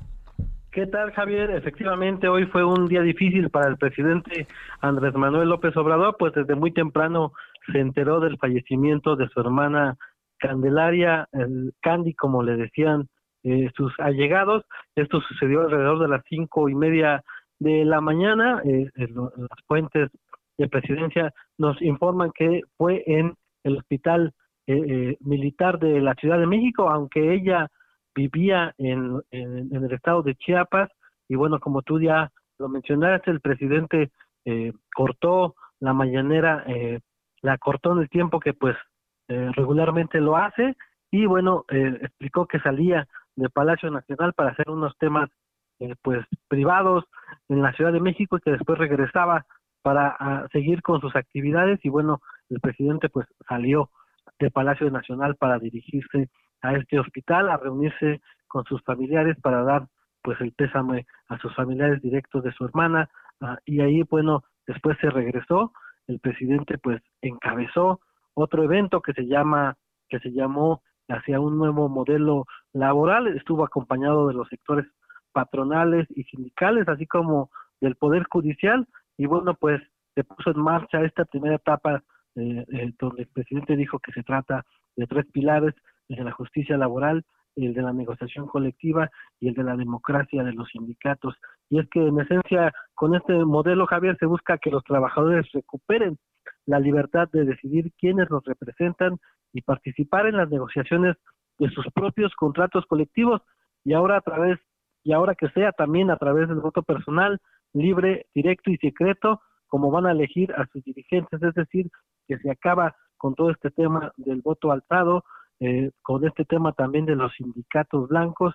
Y bueno, también se dio a conocer que entra en función un centro federal de conciliación y registro laboral, pues donde ahí se darán pues todas estas eh, licitaciones, estos, estas problemáticas que se tendrán que resolver en 45 días y si no, pues ya entrará de lleno un, un, tribunal para que decida qué hacer con los diferentes de los trabajadores. Y bueno, pues ahí estuvo acompañado del presidente de la Corte, Arturo Saldívar, estuvo también ahí eh, el, eh, el, el, gobernador de San Luis Potosí y presidente de la CONAGO, Juan Manuel Carreras, el el presidente del Senado, y bueno, pues también ahí tuvo que hacer un eh, discurso corto, incluso raro en él, se equivocó, llamó el evento eh, la reforma eh, electoral y no reforma laboral, y bueno, pues concluyó de esta manera pues estos, estos días públicos para el presidente, y bueno, pues también nos están informando que se va a cancelar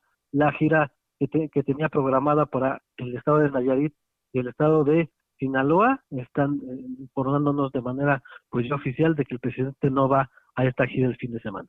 ¿La, la razón vuelve a Tabasco o, se dedicará al tema también familiar? ¿No sabemos todavía?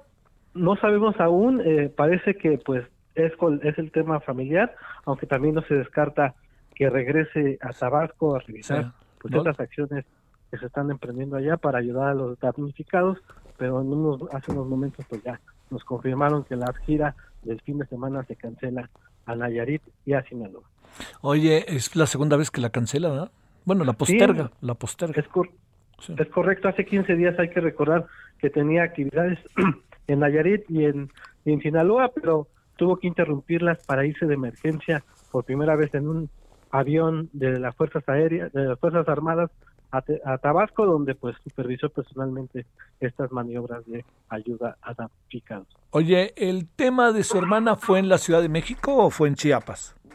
Eh, su hermana vivía en Chiapas Sí. eh, y eh, el, el deceso habría ocurrido en el en, aquí en la Ciudad de México en el hospital en el hospital militar donde el presidente pues para eso interrumpió la mañanera para irse Sí. con su esposa eh, a, a este hospital pues a reunirse con sus familiares. Sí, sí, sí. Lo primero es lo primero. Francisco, gracias. Estamos pendientes, Javier. Bueno, pausa y vamos a regresar con esto que le planteábamos eh, va- para dar un poco un giro, ¿no? ¿Cómo debe ser la vida de los deportistas de alto rendimiento? Estoy pensando en algunos asuntos que han pasado con jugadores del equipo de fútbol Guadalajara, pero también lo que pasó con un, ¿no? Con un muchacho que mató a un matrimonio que venían casi de la boda, ¿no? Una cosa ahí terrible. Y también aquel que tuvo un accidente y perdió una pierna. Bueno, ¿cómo debe de ser?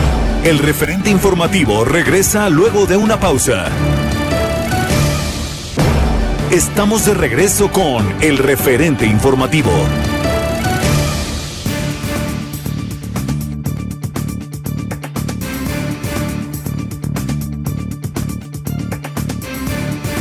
Bueno, estamos aquí de vuelta. Le decía, eh, créame, yo sé que estamos en medio de asuntos eh, muy, muy delicados y muy de trascendencia, de especulación, de tratar de entenderlos. Pero fíjese que también hay otras cosas que suceden que no puede uno por ningún motivo eh, este, pasarlas, pa- se pueden pasar por alto. Digamos, los deportistas, para hablar en este caso del tema que traemos, eh, lo que acaba sucediendo es que eh, se convierten auténticamente en referentes de nosotros, los volteamos a ver. Yo déjeme contarle de nuevo dos, do- dos anécdotas rápidas antes de, empezar la conversación. En una ocasión nos encontrábamos en la Unión Soviética, así se llamaba el país, hoy se llama Rusia, y ya no es lo que era. Eh, y estábamos en Tajikistán o Uzbekistán, la verdad que no recuerdo bien. Eh, y no, no, no lo digo sino por, pues, por el paso del tiempo, no por otra cosa, ¿no? Y estábamos en un mercado popular, en donde en este mercado popular había, la, la- se sentía uno como en un mercado popular mexicano. Y además, pues, este, había una gran riqueza en términos de fruta, verdura, productos de toda índole. Había unos melones que como me llamaban la atención, así enormes, del tamaño de, ¿qué será? No le exagero si le digo que de un, en una de una sandía, unos melones blancos enormes. Bueno, todos melones verdes. Entonces resulta que llevábamos la cámara y cuando íbamos caminando, 80, y- el año 87, la URSS estaba cayendo a pedacitos, ¿eh? la verdad. Cuando íbamos ahí caminando, de repente nuestra cámara, no había manera, ya sabe, el problema del idioma de repente no es cualquier cosa, ¿no? No entendíamos nada, íbamos a un traductor que siempre dudábamos de cómo nos traducía, Vladimir Paramanov, me acuerdo, y de repente eh, una persona dijo, México, y volteó a vernos con una cara como de, ahí están ustedes, ¿no? ¿Cómo están, carnales? ¿Qué cuentan, no? ¿Qué hubo, cuate? Así. Nos volteó a ver México y todos volteamos un poco con una, como con un, mira que hay un mexicano en este, en esta lejanía del país en que vivimos. Y resulta que México, y entonces le dijimos, sí, mexicanos, y el tipo no entendía nada. No entendía nada de lo que le decíamos. Y nosotros, ¿usted cree que? Pues menos. Y dijo, México, Hugo Sánchez. Le estoy hablando del año 1987, Uzbekistán, en un mercado popular en un país que se llamaba la Unión Soviética. Y luego más adelante fui a una eh, fui a un lugar en donde fue una cosa muy muy padre en Tokio y cuando entramos a Tokio ni más ni menos que estábamos entrando en el, en el aeropuerto de Narita y entramos y había un espectacular sobre uno de los pasillos que decía algo así como She's the best, she's the one, alguna cosa así. Y era sobre nuestra tenista Lorena Ochoa. ¿Quiénes son nuestros representantes, estos hombres y mujeres? ¿Quiénes dan la cara de un país muchas veces? ¿El Canelo Álvarez o un diputado? Así de fácil, ¿no? el Chicharito Hernández con todo y lo que, con todo y la transición en que anda, o quién, o bueno, para hablar, para que estén tranquilos aquí los que están enfrente de mí, el Paco Memo, que cada vez que hay un mundial aparece en todos los periódicos del mundo, o quién, ¿no? Bueno, ¿por qué la vida de estos hombres se convierte y mujeres se convierte en algo tan importante? Pues porque son esos referentes y porque no solamente son grandes deportistas, sino se convierten en el centro de nuestras miradas. Bueno, ahí dejo el asunto como preámbulo para conversar con la doctora Janet Esmeralda Sosa Torralba, que está con usted y con nosotros y es profesora de la Facultad de Psicología y en la UNAM. Doctora, gracias que estás con nosotros. ¿Cómo has estado en este frío? Buenas tardes. Hola, buenas tardes. Estamos bien, muchas gracias. Qué bueno. ¿Cómo, ¿Cómo poder ver esta mirada de las, cómo tener una mirada de las cosas sobre estos personajes que se convierten en personajes tan importantes, pero luego poníamos mucho el ejemplo que puedes estar al tanto de lo que pasó de un grupo de jugadores del Guadalajara, el equipo más popular, que se vino todo lo que se vino. A ver, ¿qué piensas? ¿Qué reflexionas sobre eso? Eh, bueno, pienso precisamente que pues los jóvenes son eh, en sí mismos eh, pensando precisamente en modelos de identificación, ¿no? Ah. Y que en ese sentido pues hay una cultura muy propia que tiene que ver precisamente con cómo se pueden em, ir relacionando los jóvenes y que de esta manera pues van determinando ciertos patrones de cultura, de sí, de cultura, ¿no? Entre ellos mismos, que de alguna manera eh, lo que permiten es socializar. Entonces, si lo podemos desplazar a los grupos de jóvenes como más comunes, pues estas cuestiones culturales, estas cuestiones de repetición, pues por supuesto que se convierten en una posibilidad de poder socializar entre ellos, ¿no? Eh, la, la, la, clave de, estas reacciones tan intempestivas muchas veces de fiesta de los jóvenes, pues digo, tienen una lógica y o, o, dónde deberían de parar, dónde deberían de, de tener, como ahora sí para hablarlo, un referente o algo parecido. Bueno, la percepción de riesgo en los jóvenes es distinta, sus movimientos son eh, distintos, tienen otro sistema de movimientos. Entonces, tener conciencia de los límites y la fragilidad que a veces eh, involucra estos riesgos es un desafío para ellos, pues están ansiosos por vivir experiencias nuevas en su grupo de amigos. Eh, también este grupo de amigos pues son una fuente de identidad importante, son una fuente de, de diversión. Además, el grupo lo que permite pues es sostener y de alguna forma desplegar sus capacidades y habilidades superando miedos e inseguridades. Entonces, pues parece que en esta eh, en estas reuniones que pueden tener, ¿no? En esta en este compañerismo que notan a partir de ese, este sentido de pertenencia al, al estar dentro de un grupo, pues parece que hace que también vayan perdiendo un tanto estas cuestiones de eh, eh, considerar los riesgos o los peligros en los que pueden involucrarse. Entonces, como les decía inicialmente, pues los jóvenes se fijan más en lo que hacen otros jóvenes que en lo que hacen los adultos, ¿no? Y los, las reglas, los límites generalmente vienen pues de un mundo adulto. Sí, oye, eh, doctora Janet Esmeralda Sosa Torralba, eh, la parte que corresponde a, a digamos, a, a, las responsabilidades que deben de tener los que los rodean en relación a ellos, no estoy hablando de sometimiento ni cosa parecida, por ejemplo, en el caso del fútbol, ¿qué tendrían que hacer los clubes de fútbol?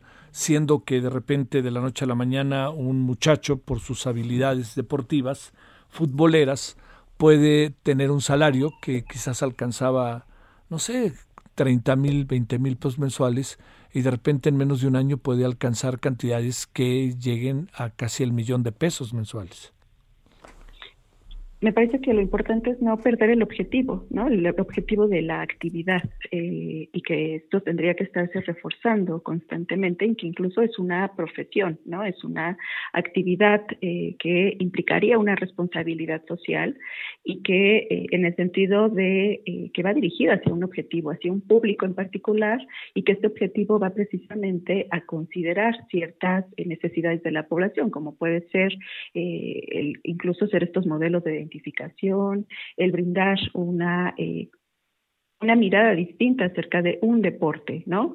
Y que me parece que eh, tendría que fortalecerse estos objetivos y tenerlos siempre en cuenta para que no se pierda también, ¿no? ¿Por qué se están realizando pues estas actividades deportivas? Oye, pero estaría difícil de repente también uno piensa, ¿no, doctora? Este, pues claro, ahora que encerrar a los muchachos, ¿no? Están en una edad en donde si algo quieren es estar frente a la vida en todos sus sentidos, con todo y que sea su trabajo el fútbol o el que fuera, ¿no? Claro, sí, no, el, aislamiento, por supuesto que a los jóvenes los descontrola muchísimo, por esto mismo que decíamos hace un momento, ¿no?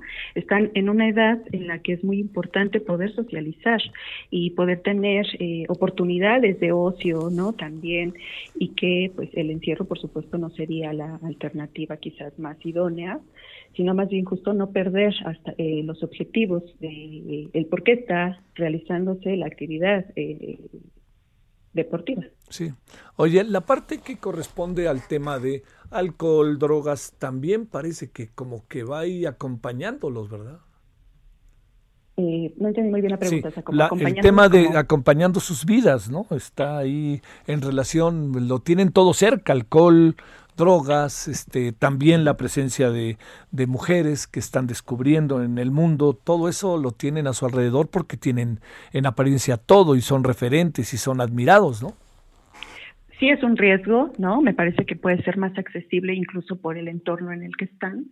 Eh, y eso, por supuesto, que también eh, tendríamos que pensarlo desde las posibilidades de que, a pesar de que estén dentro de sus posibilidades, pues se pueda también eh, como tomar medidas preventivas en relación con los peligros que implica eh, pues estar, eh, por ejemplo, con el alcohol, las drogas, ¿no? Y, y, que me parece que también hay que considerar esto que mencionaba hace un momento, sí de que pues tiene que ver precisamente con que ven el riesgo de un modo distinto. ¿no? Entonces me parece que más bien podríamos pensar en una cuestión preventiva de hacer notar todos estos peligros que implican pues todos estas eh, todos estos riesgos. Sí. Doctora, muchas gracias que estuviste con nosotros. Muy buenas tardes. Gracias, hasta luego. Hasta luego, buenas tardes. Bueno, vámonos a las 17.40 en la hora del centro. Solórzano, el referente informativo. Misael Zavala, ¿dónde andas? Buenas tardes, Javier. Buenas tardes al auditorio. Pues hoy en el Senado de la República se dio algo inédito en una, en una reunión de las comisiones de derechos humanos, donde senadores del partido Morena pidieron al presidente del Senado, Eduardo Ramírez, que remueva a la panista Kenia López Rabadán de la presidencia de la Comisión de Derechos Humanos de la Cámara Alta por una inadecuada conducción y diversas irregularidades en esta comisión. Eh, las senadoras, eh, algunas senadoras de Morena como Antares Vázquez, leyeron un posicionamiento eh, firmado por los senadores también Néstor Salgado, Malú Micher y Miguel Ángel Navarro, donde se expone que han sido múltiples ocasiones que se han observado eh, un comportamiento de la senadora panista alejado del reglamento del Senado, quien de manera pues reiterada deja de lado la investidura de su cargo como presidenta que le confiere y bueno pues actúa en funciones de intereses políticos y los fines de acción nacional. Los morenistas señalan a la panista de haber fallado a actuar de manera imparcial en el ejercicio de sus funciones, además de emitir expresiones contrarias al respeto de los derechos humanos y no garantizar que los trabajos de la comisión se lleven a cabo conforme a las disposiciones que rige la ley. Esto, bueno, pues ya lo hicieron de manera formal eh, a través de una carta que ya llegó a la presidencia del Senado, eh, de Eduardo, a las oficinas de Eduardo Ramírez, donde pues se piden ya la remoción de Kenia López Rabadán y la senadora panista pues respondió que esta, esta misiva y esta petición de los morenistas pues se da por una revancha que tienen contra ella porque bueno eh, hace unos días la panista anunció que va a denunciar penalmente al presidente Andrés Manuel López Obrador por haber eh, pues dejado las eh, que se inunde los pueblos las comunidades indígenas y las, los pobladores más pobres digamos de algunas localidades de Tabasco para evitar que pues sufriera una inundación mayor en eh, Villahermosa. Javier, esta es la información que sale del Senado de la República. Oye, suena, suena fuerte, ¿no? Sí, es muy fuerte, es inédito, eh, no se había visto de manera reciente y bueno, pues eh, también esto es en respuesta que en varias ocasiones ya los morenistas han chocado con la presidenta de la Comisión de Derechos Humanos. recordarás cuando se nombró a la presidenta nacional de la Comisión, a Rosario Piedra Ibarra, eh, pues también ahí hubo un duro choque con la panista y a partir de ese momento pues prácticamente hubo una ruptura entre los morenistas y Acción Nacional en esa comisión y bueno ya devino en esta petición de pues remoción eh, pues de la panista al frente de la comisión de Derechos Humanos del Senado de la República.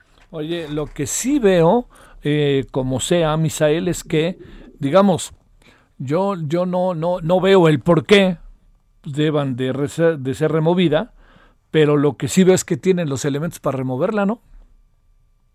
Pues sí, sí hay varios elementos, eh, principalmente que ellos son mayoría y que la presidencia del Senado es eh, de Morena, entonces este pues tratarán de llegar a un acuerdo por ahí los coordinadores parlamentarios Mauricio Curi Ricardo Monreal pero pues pareciera que esto pues va a tener un final eh, pues eh, lamentable en esta situación de la de pues de remover a la presidenta de la Comisión de Derechos Humanos.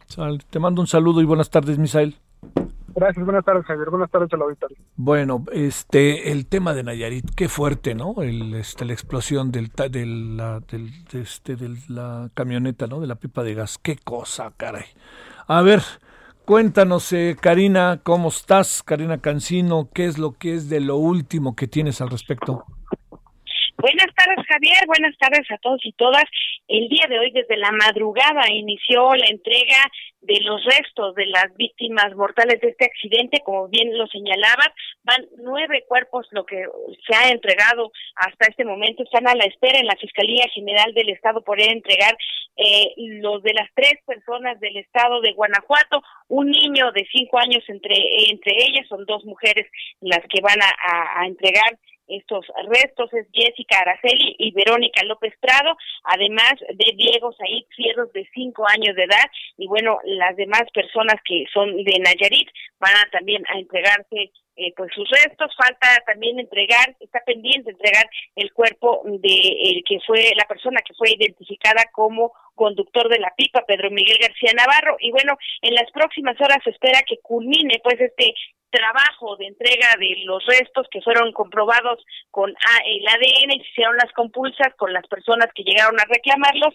Y lo que también está surgiendo Javier es que están pidiendo apoyo para la única sobreviviente de este accidente Mayra Vilene de 30 años de edad y madre de dos niños que se mantiene en el Hospital Puerta de Hierro aquí en Tepic y que ya debe hasta el momento más de mil un, perdón, de un millón 620 mil pesos porque pues todos los días corren estos gastos y ya se deslindó la gasera, ya se deslindó la concesionaria de la autopista Tepic-Guadalajara, no le quieren apoyar para nada y el gobierno estatal, bueno, pues hasta el momento solo ha apoyado con el traslado que iban a hacer con el helicóptero, pero no se concreto por la salud de la de la chica. Entonces hay bastante eh, pues movimiento en aquella en aquel lugar del hospital donde las, los familiares están haciendo llamado a las autoridades y a la ciudadanía a cooperar a poner un granito de arena para poder apoyar a la muchacha que necesite en estos momentos recursos.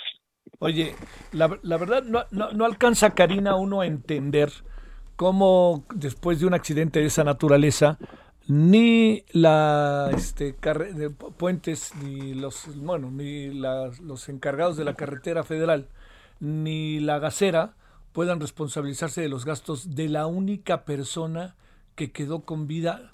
Qué es lo que argumentan no según una de las familiares de, de esta joven con quien platicamos Yanisi nos decía nos decía que eh, pues se presentaron los abogados de la eh, y de la autopista y dijeron que pues no funcionaban así los seguros, que no podían hacerse cargo porque fue un accidente y pues que no lo cubre. Mientras tanto, en la fiscalía nos han dicho que sigue corriendo la investigación, pero hasta que no concluya y no se dé un veredicto, una sentencia, pues no se puede causar eh, ningún tipo de ejecutoria y eso es lo que está sucediendo hasta el momento, que las empresas o estas entidades dicen que ellos no se pueden hacer cargo y que no van a pagar.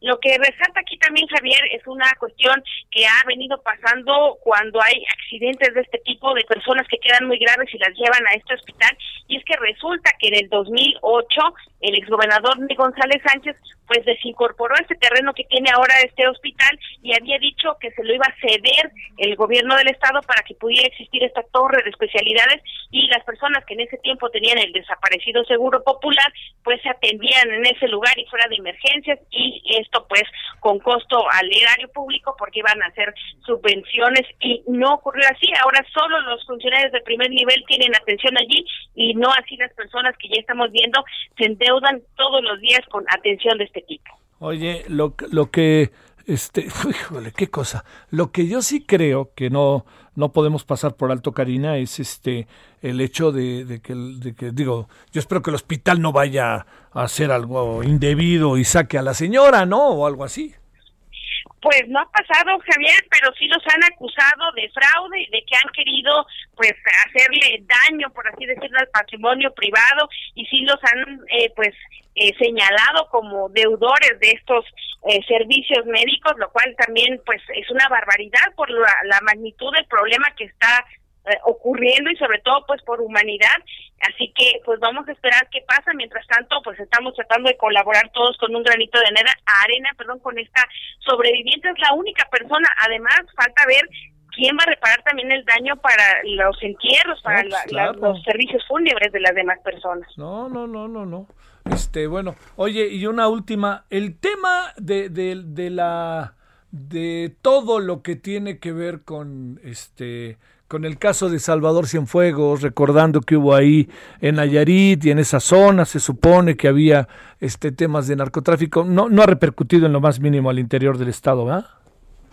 Pues hasta este momento, después del accidente, no, el viernes supimos pues que hubo esta orden de aprehensión que se eh, tendría que haber hecho efectiva desde el 4 de noviembre, pero hay que recordar que el miércoles pasado, el 11 de noviembre, el exgobernador envió un justificante médico al juzgado mixto de San Blas, donde está un juez que también se le relacionaba con él, eh, Nicolás Ballesteros, y recibió un facsímil, una copia fotostática de un justificante médico que decía que Roberto Sandoval no podía acudir porque tenía conjuntivitis. Entonces, ahí está por un juicio civil que tiene que ver con 58 hectáreas que una persona llamada Rubén Castillo dice Roberto Sandoval le quitó con la falsificación de firmas. Este caso también se está llevando en la vía eh, penal, Javier, y bueno, estos días, digamos hasta el domingo, quizá tuvo repercusiones, hubo señalamientos, la Fiscalía del Estado dijo que tenía 16 carpetas en contra del exgobernador, pero el accidente que ocurrió el lunes, pues ha acaparado toda la atención y se difuminó esta, esta circunstancia del gobernador que por cierto en los próximos días como te digo este juez que le recibió una foto eh, una copia fotostática pues va a tener que rendir un informe de por qué aceptó este e, este papel esta fotocopia este facsímil y eh, por qué dejó ir a este hombre sabiendo que existía ya una orden de aprehensión desde el 4 de noviembre en su contra. Te mando saludos, Karina. Buenas tardes. Buenas tardes, vamos a estar pendientes. Ándele, cerramos hasta Chiapas. Cuéntanos, Gerardo Suárez. Hola Javier, Chiapas está muy cerca de alcanzar el semáforo verde de riesgo bajo de COVID-19 debido a factores como una muy baja ocupación hospitalaria, así lo consideraron autoridades del Instituto Mexicano del Seguro Social. En dicha entidad del sur del país hay menos de 1% de ocupación hospitalaria por COVID. Así lo informó Víctor Hugo Borja, el director de prestaciones médicas del Seguro Social, y dijo que si esto sigue así, pues en Chiapas pasaría a color verde en las siguientes semanas. El director general del IMSS, Zoé Robledo, agregó que hace un par de días apenas le dieron la noticia de que en este estado, en Chiapas, pues hubo el primer día sin ingresos hospitalarios por coronavirus en dicha entidad. Y bueno, desde hace un mes se vislumbra esta oportunidad para Chiapas, incluso el 25 de octubre el presidente Andrés Manuel López Obrador planteó esta posibilidad que parece ahora más cercana. Javier, hay que recordar que las autoridades del, del sector salud tienen que reunirse esta semana y hablar con los gobiernos estatales para definir la actualización del semáforo de riesgo COVID que va a aplicar a partir de la próxima semana y pues ahí estaremos pendientes si eh, entra en color verde Chiapas. Bueno, pero este, ahorita en qué color está exactamente Gerardo? Ahorita en amarillo, Javier, eh, Campeche es el único estado en color verde y ya lleva más de dos meses en esa situación. Chiapas está en amarillo de momento. Bueno, Oye, este, pues como sea, es buena noticia. ¿Cómo anda el clima, eh? Siempre caliente por allá, ¿verdad? Así es, así es, Javier. Eh, eh, bueno, en esta conferencia eh, del, del IMSS, pues eh, se refirió esta ocupación hospitalaria pues se ha mantenido baja. Eh, y todo surgió a raíz también del tema de las de las inundaciones. Una pregunta respecto a si pues toda la movilización que se ha generado por las inundaciones en Chiapas y Tabasco pues ha provocado eh, mayores hospitalizaciones. Sin embargo las autoridades del, del Seguro Social refirieron que no ha sido así que la tendencia se mantiene a la baja y eh, bueno ahora que mencionamos a Tabasco, en este caso se, se refiere una ocupación hospitalaria de 10.8%, así lo refirió Víctor Borja, el director de prestaciones médicas del IMSS. Bueno, un saludo, gracias, muy buenas tardes. Buenas tardes, Javier. Adiós, Gerardo. Bueno, ya estamos por irnos. A ver, le, le cuento, eh, bueno, pues hemos estado con el tema del señor Salvador Cienfuegos. Se asegura que en cualquier momento puede llegar y que pues este llegará y se irá a su casa, según de no ser que hubiera alguna decisión que la Fiscalía tuviera, le preguntara, se lo planteara sobre el estado, de, digamos, sobre una investigación previa que hubiera en su contra. Pero como se sabe, pues no, no la había, eso fue lo que dijo. Entonces ya estar en México. Hablaremos de ello esta noche, exactamente qué significa, cómo poder desentrañar lo que sucedió, qué pasó con las Fuerzas Armadas, qué pasa con muchos, muchos de los asuntos que en torno a esto hay. ¿Se negoció algo o no se negoció? Hay gente que dice que no se negoció absolutamente nada, hay gente que dice que claro que se negoció algo. Bueno, en fin, hablemos en la noche más sobre el tema y por lo pronto yo le dejo para que tenga usted este buena tarde. Va a seguir haciendo frío, ¿eh? Y en el caso de la Ciudad de México le informo que va a ser más frío hacia la noche, ¿eh? Para que vaya tomando sus precauciones, si sale o si está en casa, pues tápese bien. Hasta el rato, pásela bien, adiós.